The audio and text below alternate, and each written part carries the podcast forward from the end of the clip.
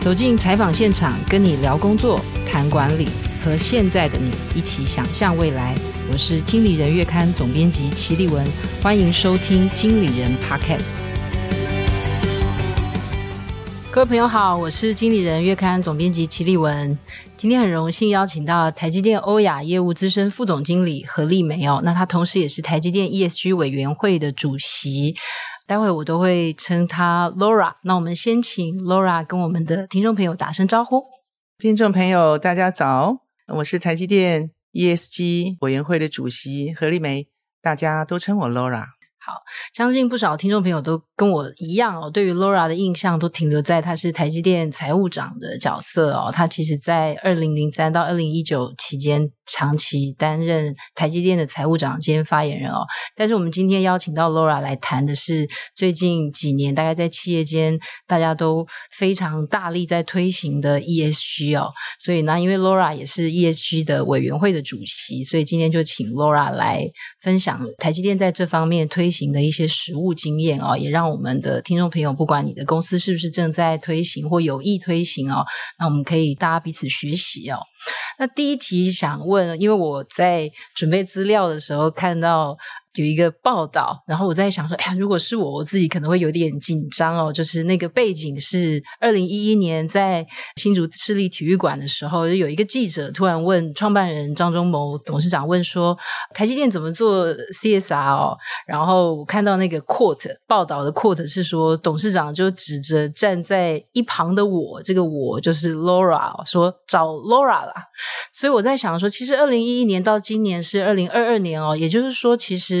从 CSR 到 ESG，那 Laura 参与的时间也蛮长的，就在想说，可能请 Laura 分享一下当时是怎么接触 CSR 的领域，然后从 CSR 到 ESG，就是说，不管是台积电自己的摸索，他们到底中间有一个什么样的差别或是不同？是我还记得那个二零一一年的场景啊，那是一个运动会，运动会完通常有一个记者会，所以有一群记者围着张董事长。其实那个时候。已经很多人在谈 CSR 啊，从早年的二零零二年的公司治理，到后来发展成 CSR，所以那是一个大家很关注的题目。所以有一个记者就问他，那张董事长就转过头就说：“你找 Laura。”其实我那个时候有点吓一跳，但是其实我也蛮高兴的，因为我是觉得这是一个非常有意义的工作啊，所以从那时候开始，我就组成公司内的一些呃小组啊。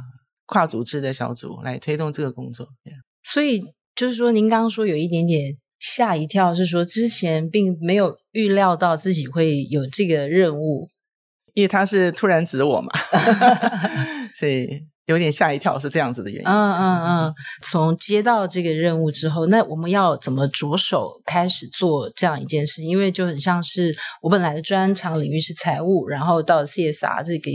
算是陌生领域吗？还是说其实中间财务在 CSR 里面有一些重合？呃，其实如果从公司治理说起啊，财务部其实涉猎公司治理蛮多的啊，所以那个其实就是现在 ESG 里面的 G。Okay? 嗯，那要扩充的部分就是 E 跟 S。嗯，E 当然就是我们环境保护的面向啊，然后呃 S 就是社会的面向，当然跟 HR 的部分。还有一般员工跟伙伴关系、供应链关系比较有关系啊，所以我觉得也没有那么陌生了啊。但是因为台积电是一个相当合作的团体啊，所以我也不觉得会是一个非常大或是艰难的任务啊，反而把它当做一个很有趣、呃，很创新的东西。好，来跟大家一起做。嗯，那我也想说，就是也借机问 Laura，因为其实台积电的 CSR 委员会是后来更名为 ESG，那也就是说，您有经历到就是这个大家都在谈 CSR。然后某一天起，好像大家都开始谈 ESG，这个转换就是说，会不会对我们实际在做实物上面做有什么影响吗？还是说，其实 CSR 就是很无痛的、很平顺的转换到 ESG 的领域？Yeah，呃，其实我觉得这两个东西没有什么不同啦，只是因为 ESG 这三个名字被全世界认可，是一个非常重要的议题。所以大家都开始叫它 ESG，嗯，那我们也就很顺理成章的把 CSR 三个字改成 ESG。嗯，所以其实也就是说，大致上过去在做 CSR，其实就已经涵盖 ESG 的范围了。没错。嗯，好，那我也在。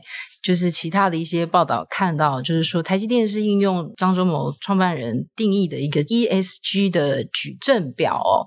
那我就在想说，因为这个矩阵表跟创办人有什么关系？然后这个矩阵表对于台积电，不管是推 CSR 或者是 ESG，到底它的主要的功能或是功用会是什么？嗯哼，我记得创办人那时候拿了一张纸啊，他其实是在一张草稿纸上。啊，画了这个，画的吗？画了这个矩阵图，是是。那他也在一个小的这个经理人会议 present 他这个图给我们看，其实是非常容易明白啊，然后也很清晰啊。嗯哼。那他就讲了，他画了一个矩阵表啊，他说台积电对于企业的社会的责任是什么呢？就是要提升社会。嗯。啊，英文叫 uplift the society。那我们到底要提升社会的什么呢？那到底我们要做哪些作为，才可以提升社会的这些面向呢？这就是这个矩阵图的最重要内容。嗯，那我们先讲一下我们要提升社会的什么啊？第一个，道德水准、商业水准，嗯、还有促进经济、遵守法治啊，关怀地球，为下一代着想，平衡快乐的生活，还有就是公益慈善啊，这是对社会提升什么？台积电要做哪些事情呢？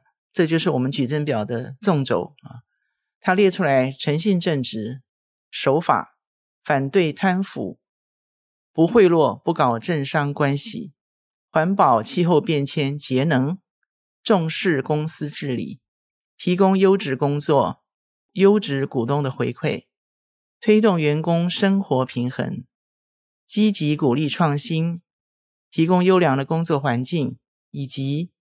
台积电慈善基金会跟台积电文教基金会，嗯，啊，所以这个就是一个矩阵表的。所以你说这个就是当时张董事长自己画出来的一个矩阵表。对对对，其实你把这个矩阵表，你把它 mapping 到 ESG，其实你可以很 perfectly 啊 map into ESG 三个面向。是是是。那就是说，因为我在读的时候，我也在想说，就是提升社会其实是蛮、嗯、蛮抽象的一个愿景或是使命。但刚才是把它仔细的展开来了。嗯、那因为展开来，其实不管是横轴、纵轴，它实际上就是说每一件事情要做什么，我们怎么做。那台积电是有一个。执行单位的，嗯、就是说，呃，有一个是 ESG 的指导委员会，那有一个是 ESG 的委员会。那像 Laura 就是 ESG 委员会的主席。那我在想说，现在很多企业想推 ESG，那组织里面原本就有各自的功能单位，那我们到底是要另外再设一个单位呢，还是说要有一个专责单位？那台积电设这两个，一个指导委员会，一个委员会，他们又是怎么分工的？嗯、呃，我们最早是先有。呃，ESG 委员会，嗯，啊，那是二零一一年我们就有了。那指导委员会是二零一九年啊，嗯、刘德英董事长接任董事长之后，呃，他增加的。哦，所以这个是后设，指导委员会是后设的。对对对，哦、是是。因为我们讲这个 ESG 这个工作到底是应该由上到下，还是由下到上？嗯，其实张董事长当年画了这个矩阵图，其实是给了我们一个从上到下的一个方向。那我们那时候的 ESG 委员会就绕着这个方向啊来推动所有的工作啊，跟 ESG 三个面向的所有的工作。嗯，那所以真正在做事的时候，有点像 bottom up 啊，从下到上。是。那后来因为这个 ESG 这个题目越来越这个重要啊，所以刘德英董事长他就设了一个 ESG 的指导委员会，为我们这个执行单位，你看 ESG 委员会订立长远目标。跟策略啊，嗯、是，其实我是非常的 appreciate，嗯，有这个指导委员会啊，是，像我们后来几个很重要的承诺，呃，不管是 RE 一百也好，或者是使用这个 renewable energy 啊，或是推动我们五大面向 ESG 五大面向，都是从指导委员会所订立出来的方向啊。嗯、那这样的话，我们在呃推动工作的时候就更具体，那有更有短中期的目标。啊，跟还有一些比较实际的衡量标准，嗯，因为其实大概很多组织在推动变革的时候，其实 CEO 或者是高层的 commitment 是很重要，其实也可以带动整个组织往这个方向移动哦。嗯、所以 Laura 因为自己有感受到，原本只有 ESG 委员会，后来有一个指导委员会，所以这个是有很明显的不同的，就是高层对这方面的承诺。对，的确是这样子。你知道我们现在。其实挑战很大啊，尤其是这个气候变迁这一项啊。你说我有没有把握，或者是我能不能够很具体的描绘，我哪一年可以把碳减到什么程度，或者我需要减到什么程度，来呼应联合国的十七个 SDG？嗯啊，没有人敢说我有把握，但是有指导委员会之后，他会定一个我们的 mission，啊，一个很 high level 的目标啊。不管你有没有把握，你都要承诺，嗯啊。但是当了这个目标定出来之后，大家的方向更能够聚焦，那我们的资源跟我们的努力，呃，就会更积极，是啊。所以这个是一个从上到下，我觉得是非常必要的啊。那如果有些中小企业，可是他们的组织没有台积电这么庞大，那我觉得一定要先从上开始啊。嗯，只要负责人。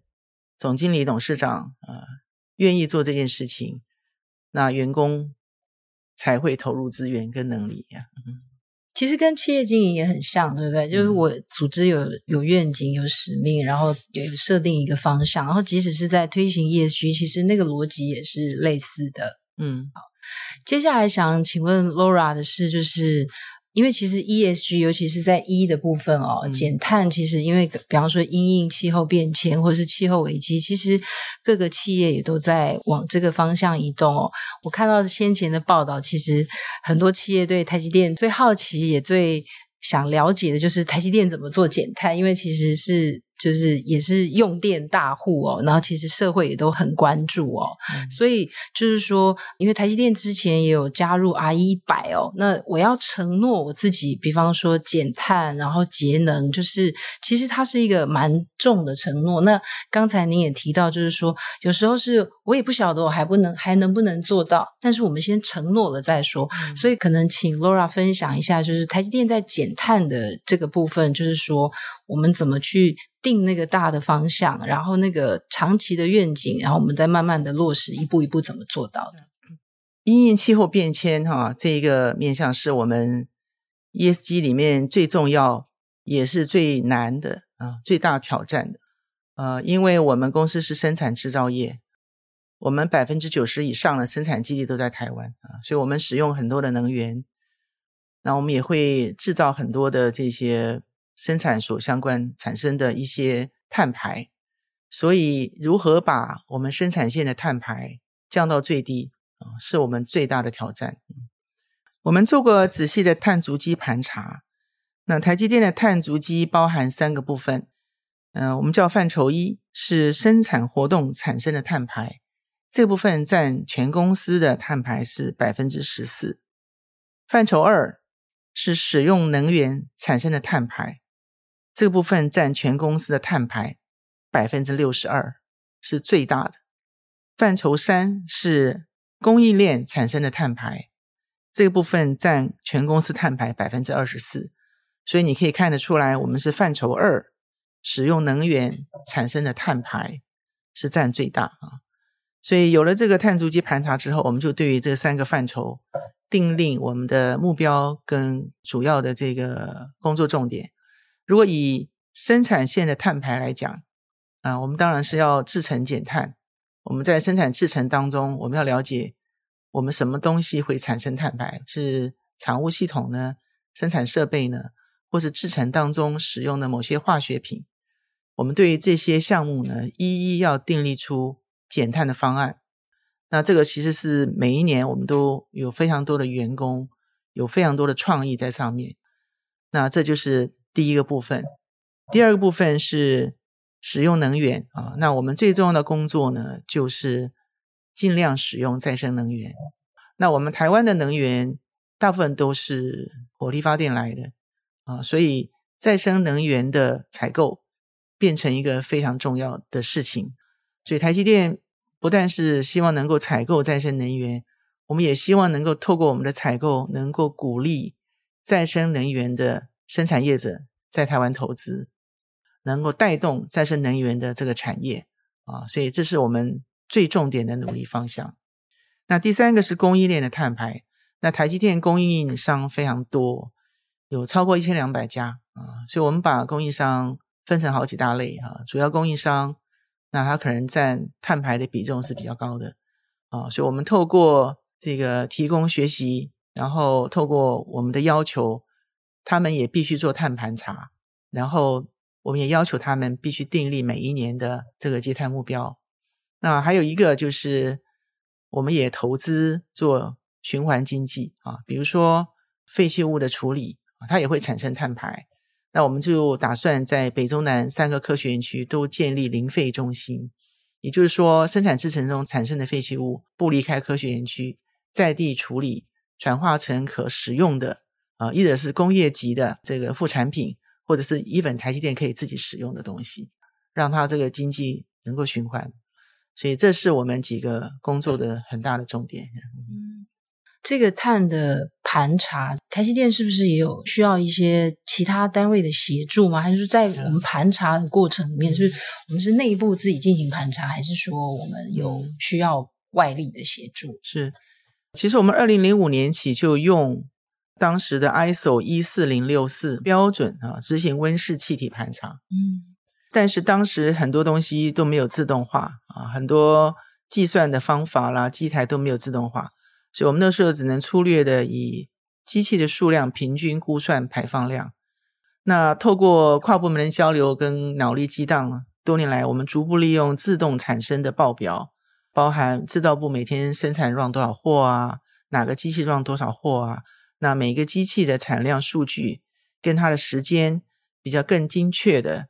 分配出每个机台气体实际的用量，啊，这样子就我们越来越把它精准化，所以就形成我们，呃，属于台积电公司的系数资料库，啊，那经过不断的改善而做出更精确的排放估算，啊，这是碳盘查的部分，嗯。哦，所以其因为我刚刚其实，在听 Laura 分享，就是说，其实在这个盘查的过程里面，其实台积电的团队成员也发挥了创造力，或者是说自己在这个里面也做了很精细的计算。就是说，所以其实会不会在做碳排查，我们除了有一些可能是官方的，或是呃组织的一些架构之外，其实组织内部自己实际去做也也蛮重要的。极端重要啊！事实上，这是我们最大的动能啊。嗯，因为我们刚刚提到，我们有 ESG 委员会啊，所以 ESG 委员会是一个跨部门的组织啊，每一个功能组织都有它代表啊，比如有工厂的、品管部的，然后有人事部的，然后有这个采购等等等啊。像工厂来讲，他们当然最大的工作呢，就是管理工厂所产生的碳排。那他们在我们公司有设立节能减碳委员会。很早以前就设立、嗯、啊，所以这个节能减碳委员会呢，就会呃，我们有非常多的工厂了哈，就会号召所有的工厂啊，派出人员来来管理这一块哈，包含我刚刚前面讲的碳足迹盘查，还有就是很多的创意啊，怎么在生产机台上面节能啊，还有制成节能，还有就是你要求供应商的设备在卖给我们之前就是具有节能的，这是非常非常多的。细部的方案，那我们在两年前又推出来，就是叫做 ESG Award 啊，嗯、我们其实是办了一个活动啊，邀请员工贡献他的创意跟智慧，嗯，他去执行，我们给他鼓励啊，让他能够产生很多效果。那事实上，我们在去年跟前年办两届，这个创意提案从第一年七百八十几件，到去年第二年提升到一千两百件。哇，就被啊，这个里面有非常多的创意，都是跟气候变迁有关啊。嗯，其实我觉得这个也蛮值得，就是说各行各业去学习。就是说，其实，在自己的工作，搞不好因为最了解自己的工作，更了解从哪一些环节下手是最适合的，或是最能够做到节能减碳的。是，对。那接下来想问 Laura，因为您刚刚也有提到，其实台积电的供应商上千家哦。那我们在减碳这个部分，其实跟供应商的呃合作，我我看到台积电还有等于帮他们安排课程哦。对，就是说这个我们在比方说大厂辅导小厂啊，或是我们协助供应链，大家一起做减碳。那台积电大致上我们有没有一些怎么样的做法，会实际上是最有效、最有帮助？嗯，呃，我们推出一个。供应商专属的平台哦，就是帮供应商开课的意思。呃、嗯，More than 开课，它是个平台。是是是。那这平台上面，我们提供了很多东西。那比如说，我们会要求供应商要订立行为准则啊，这当然要符合台积电规范的行为准则。嗯、然后里面有环境保护篇，有节能节水篇，还有废弃物生命周期管理这三门相关的课程。啊，那我们可以免费提供给我们的供应商，而且他们供应商的员工以及供应商的供应商，嗯，都可以使用啊。那在上面我们也有很多的课程跟训练跟分享这样子。那透过这个平台，我们希望我们整个供应链都能够，呃，围绕着这个台积电的对于气候变迁的一些要求，能够提升大家的水准。啊，也能够在他们自行的公司里面，或者他们的供应链当中推广这个节能减碳这件事情。嗯，所以这个平台主要的内容或者是讯息，主要是由台积电所维运的这个平台。对，我们的平台，是是是，我们提供的平台。嗯。那其实刚才听 Laura 分享到现在哦，就是其实我看了一下台积电二零二零永续报告书哦，就是其实台积电在实践 ESG 大概分成五大方向哦。嗯、其实刚才 Laura 大致上都有分享，第一个是绿色制造。哎，然后第二个是责任供应链，然后再来是多元包容职场，对，还有人才培育。我们大家都知道，那个大家现在各行各业都在抢人才哦。台积电也是一个吸纳人才的一个庞大的、很有吸引力的一个组织哦。嗯、然后再来是弱势关怀哦，嗯、因为我在报道里面也有看到，台积电有一个女力社团，我想 这个会不会也是在我们 ESG 的范畴里面是、嗯、呃跟这种多元包容。职场有关的是，呃，这个女力的社团是归属于我们多元包容职场这一项啊。嗯、那多元包容职场，它的精神是说，不管你是性别、种族、年龄、宗教等等等啊，你都有平等的工作对待、受教育的机会。所以我们就在想说，在这个题目之下，我们要从哪里开始着手啊？所以我们就选定了先要提升女性从业人员的数量。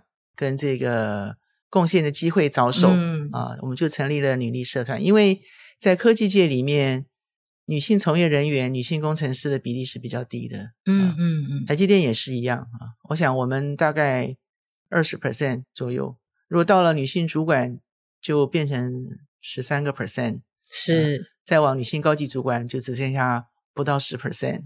有，我有看到一个报道，Laura 好像曾经开玩笑说，呃，如果有一天 从台积电退休，那个台积电的女性高管又再少一位，我希望不会。我们现在要努力的，嗯、是、呃、好好的培养跟提拔，嗯嗯，女性。所以，我们这个女力社团具体有没有做一些事情？就是说，怎么样在提升女性，不管是工程师也好，或是高管的比例？第一个，我们先要从源头着手哈，也要先增加女性工程师的雇用的数量啊。呃，我们在大概几个 quarter 之前，呃，我们有自己定了一个目标哈，就是我们今年的女性新进的女性工程师的招募比例要设在二十五。嗯啊，我们去年其实只有二十一点多，是啊，所以从二十一点多要跳到二十五，其实不太容易。那你就会说，我们明明就没有那么多来源嘛，啊，那怎么办呢？所以这个耕耘就要往更前面，对啊，所以我们办了很多高中学生、嗯、高中女学生的女科学家之旅，请他们来参访台积电创新馆啊，然后办这个论坛啊。我记得在几个月之前，我们那个 Design Service DTP 还办了一个五百多人的高中女生的线上论坛。嗯啊、呃，就是希望大家能够了解高科技的工作，它的内容啊。其实，在我们亚洲社会，台湾也好，很多父母亲对高科技的工作环境不是很了解，嗯，啊，以为是工厂，对，或者觉得很累，哎，或者要搬很多重的东西。其实现在很多东西都科技化、自动化，我们连我们生产线的作业员都不一定要进工厂啊，他的工作环境其实是一台电脑。是。是哦，所以他也可以远距工作吗？可以啊，啊，他就在外面，是。在电脑上，他就可以 monitor，嗯，工厂里面非常非常多的生产活动，是。啊，也不用搬东西啊。那当然了，你女性到了生育小孩的年龄，又是一个挑战啊，是。因为工作上的要求，呃，如果说没有办法家庭事业兼顾的时候。通常父母亲会要你女性女生回家，嗯。啊，让男生继续留在职场，啊，但是实际上我们可以提供很多友善女性的工作环境，使她不会因为有生儿育女的要求必须要离开职场，啊，比如说我们对于弹性工时啊，啊，我们办幼儿园啊，还有一些这个怀孕女性的什么新手爸妈，呃，懒人包啊，啊，嗯，还有很多就是比较 friendly。啊、呃，友善的措施让她觉得这些挑战可以下降啊、呃，所以这个我们还要继续思考了。我想我们一定会发现更多的嗯的措施啊、呃，是可以鼓励女性继续留在职场发展。嗯。所以其实做 ESG，因为刚刚听，不管是在绿色的，或不管是在制程啊，或者是在各个环节减碳啊，甚至多元职场，其实最后可能都是员工可以发挥很多的创意，如何再做到更多的符合 ESG 规范的啊。嗯，这点其实我们有一些想法啊，是因为。刘董事长有时候觉得台积电的人有点像天龙国啊，事实上也是啊。对对对，所以也就是说，可能不太接地气的意思啊。嗯、对，天天在这边看的都是台积电里面的环境。是。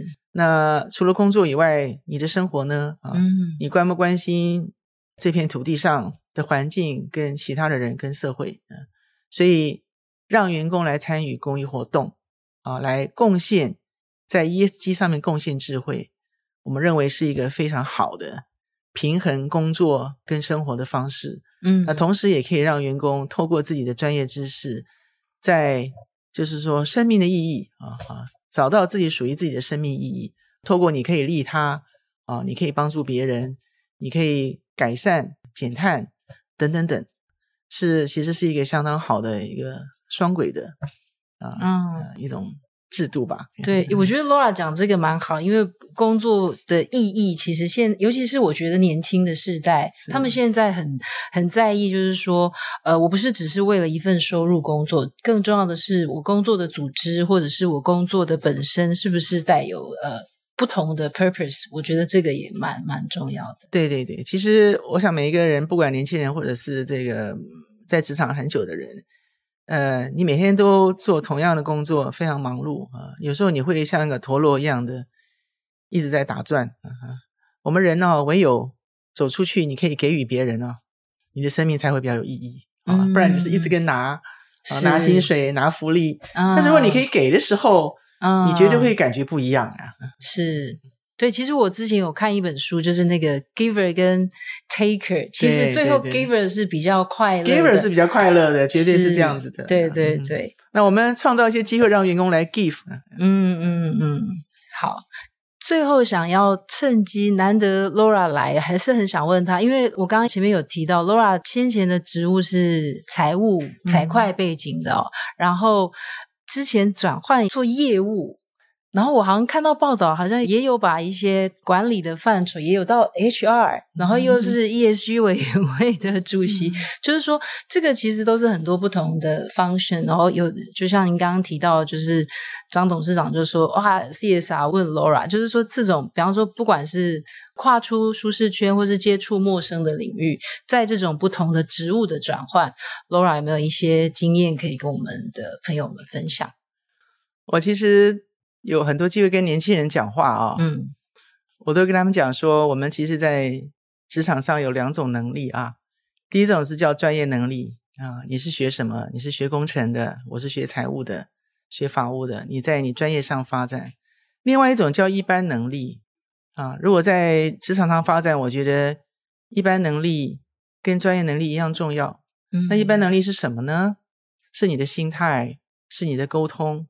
是你的这个与人互动的能力，然后怎么可以团队合作啊、呃？然后有创意，减少框架，这些东西我觉得是一般能力。嗯，那一般能力不限于你做什么工作，都可以带来正面的影响。是。针对那个创意，我特别想问 Laura，因为大家都觉得那个财务啊或会计是比较、嗯、就是比较 rigid、比较严谨的。嗯、那我有看到一个报道，就是说其实您在做不同的工作都蛮发挥创意、创造力的。嗯、这个这是可以训练、可以后天培养的吗？还是有一点我天生就会做不同的事情，我就有很多的创造力可以带进来？我也我也不是这么有创造力啊，但是我应该是一个。心胸比较开阔的人，这样，嗯，所以我会对于不同的意见有兴趣，是，然后对于这个用新的方法做事情，跟不同的人接触，吸收新的知识有兴趣，啊，所以这样子其实可以碰撞出一些蛮多火花来的，嗯，啊，那因为我愿意尝试新的方法，所以我就会让很多有不同 idea 的人进来发挥，嗯，啊，所以这样子其实也就。呃，无形之中可以 generate 很多你想不到的效果，是，所以都没有觉得很困难的时候，比方说突然要去管理啊，有啊有啊，非常也有困难的时候啊，嗯嗯嗯，有困难的时候就想办法嘛，嗯，对。好，今天就是最后硬拉着 Laura 跟我们分享一些职场的经验哦。但是呃，今天的主题我们其实还是分享台积电在 ESG 上面的一些做法哦。那不管是在制程上面、减碳上面，或者是说刚才我们特别谈到的如何创造多元包容的职场环境哦。那我相信今天听众朋友应该都跟我一样，就是收获很多。那我们再次谢谢 Laura 今天来参加经理人的 Podcast。那我们请 Laura 跟听众朋友说再见。呃，谢谢大家的收听，再见。非常感谢大家的收听。如果你喜欢今天的节目，现在就按下经理人 Podcast 订阅。你也可以到经理人月刊的网站，网站上面会有更多的相关内容提供给您。